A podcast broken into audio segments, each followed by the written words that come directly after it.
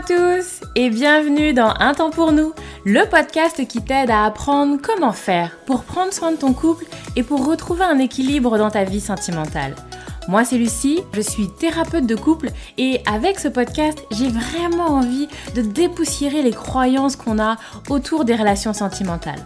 Ici tu vas voir, on parle sans filtre, sans tabou, mais aussi sans jugement et toujours toujours avec bienveillance.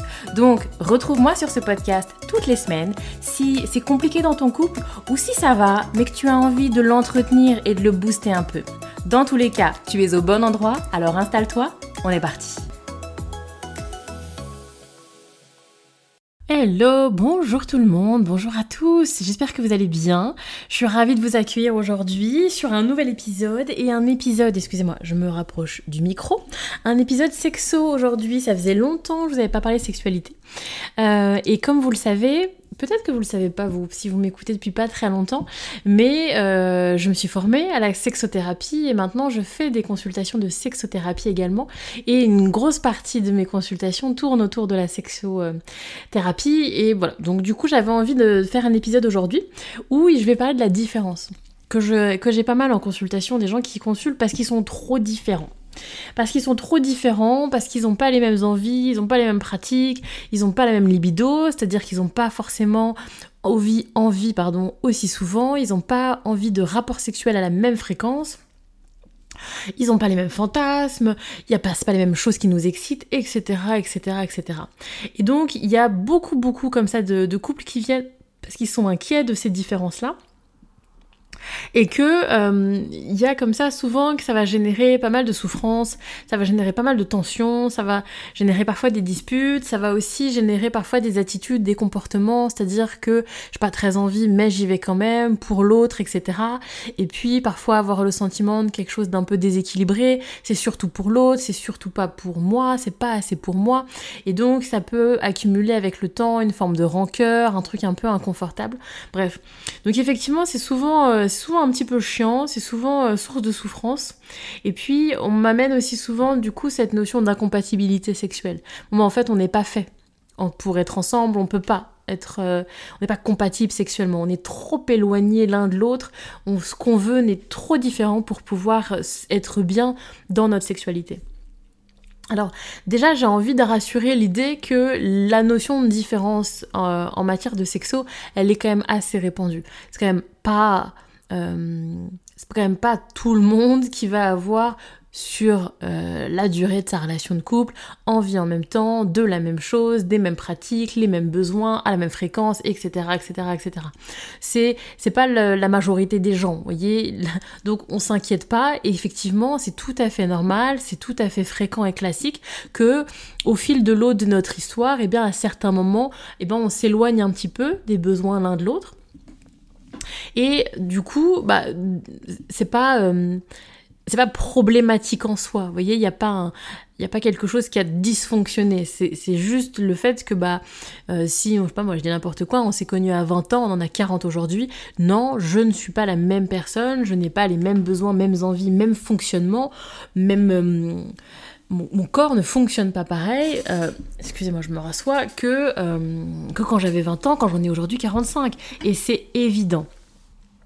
Donc l'idée, c'est quand même de voir un petit peu et de faire une anamnèse, c'est-à-dire de venir un petit peu comprendre euh, bah, d'où ça vient. Est-ce que c'est arrivé à une certaine période de notre histoire ou est-ce que ça a toujours fonctionné comme ça?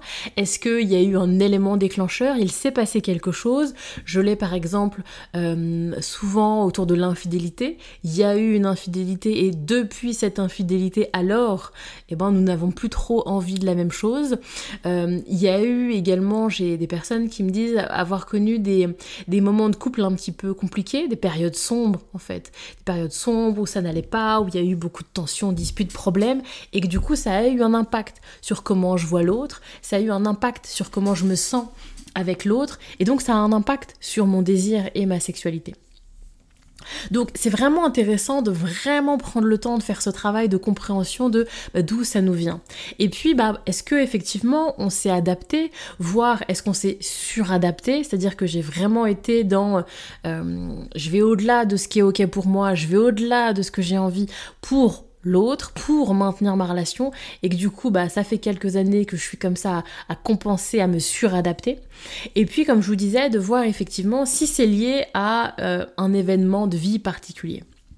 Et enfin, le, point que j'avais envie surtout d'aborder avec vous, c'est que ce qui va être vraiment important, c'est d'être dans ce que je vais appeler la marge de manœuvre. Sur quoi est-ce qu'on a une marge de manœuvre? Et pour pouvoir avoir cette conversation dans les meilleures conditions possibles, il faut avoir compris d'où ça nous vient. Parce que quand j'accumule de la rancœur, quand j'ai l'impression qu'il y a un truc qui est déséquilibré, quand j'ai l'impression que ça fait X mois ou X années que je me suradapte, alors je suis pas dans les meilleures dispositions pour essayer d'élaborer autour d'une marge de manœuvre.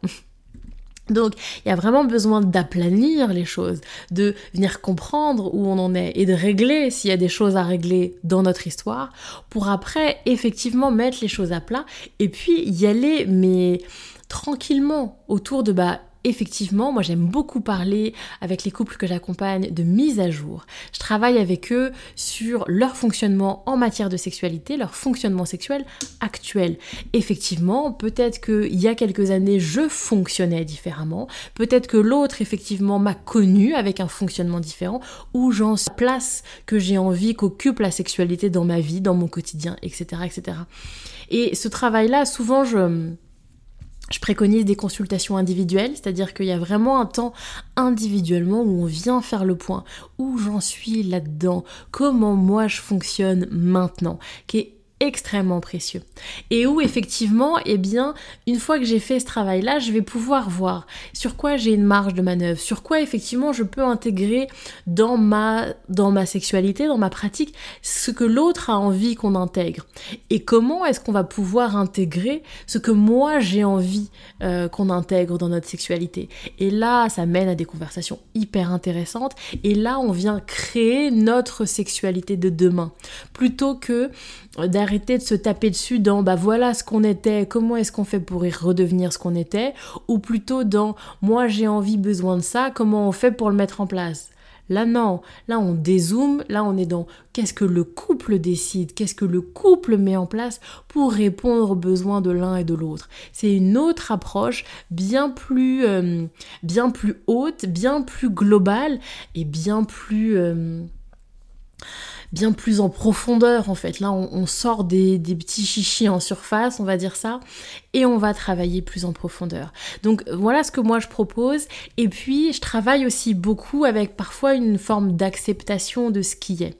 C'est-à-dire que effectivement, il y a aussi parfois des choses où il va pas y avoir de marge de manœuvre possible. Ou en tout cas, euh, c'est trop à mon détriment. Certaines pratiques, certaines fréquences, si je rentre là-dedans, alors c'est à mon détriment. Alors ça me coûte parce que c'est vraiment pas ce que j'ai envie. C'est renier une partie de moi-même que de faire ce genre de choses. Ou de ne pas faire, à l'inverse, hein, ça marche dans les deux sens. Ou de ne pas faire certaines choses. Peut-être aussi que, bah, une fois que je fais ma mise à jour, je me rends compte qu'il y a certaines pratiques, certaines choses, certaines fréquences, par exemple, qui sont vraiment importantes pour moi. C'est ce que je suis, c'est la personne que je suis aujourd'hui. Ça fait partie de mes envies très fortes et mes besoins en matière de sexualité aujourd'hui. Et faire l'impasse dessus, c'est trop me renier. C'est trop à mon détriment et c'est pas ok pour moi et où alors on se rend compte que eh ben en fait il y a une forme d'acceptation de cette différence et de bah qu'est-ce qu'on fait? Comment est-ce qu'on on fait couple, comment est-ce qu'on réfléchit sur notre relation si effectivement on a comme ça une grande différence et qu'on n'arrive pas à raccrocher nos wagons sur nos fonctionnements en matière de sexualité.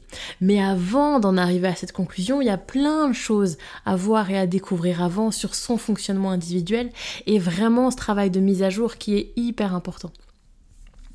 Du coup, euh, n'hésitez pas à vous faire accompagner dans cette démarche-là parce que on n'est pas souvent les mieux placés pour voir les mises à jour. Vous voyez, parfois, va rester un petit peu cantonné sur ce qu'on connaît de soi. Et c'est intéressant, moi je sais que j'ai pas mal d'outils, je travaille avec les couples autour des sens, autour du corps, etc. C'est vraiment très intéressant de, faire une mise à jour autour de où est-ce que j'en suis maintenant et de découvrir peut-être euh, des choses qu'on n'avait pas explorées et donc on ne sait pas que euh, en fait c'est ok pour nous et qu'on a envie de les intégrer. Bref, il y a tout un chemin des possibles, il y a plein de trucs qui sont, qui sont possibles et qui sont hyper intéressants.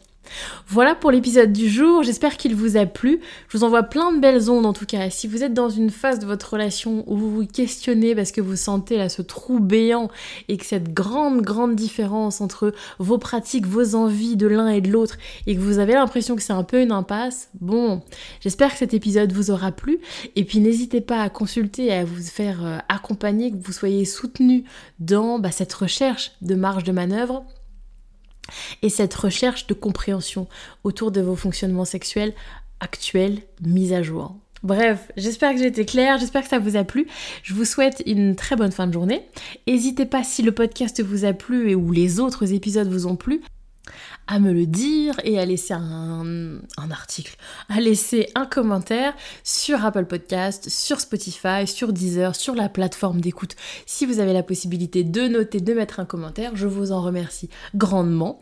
Et puis je vous dis à très vite pour un nouvel épisode du podcast.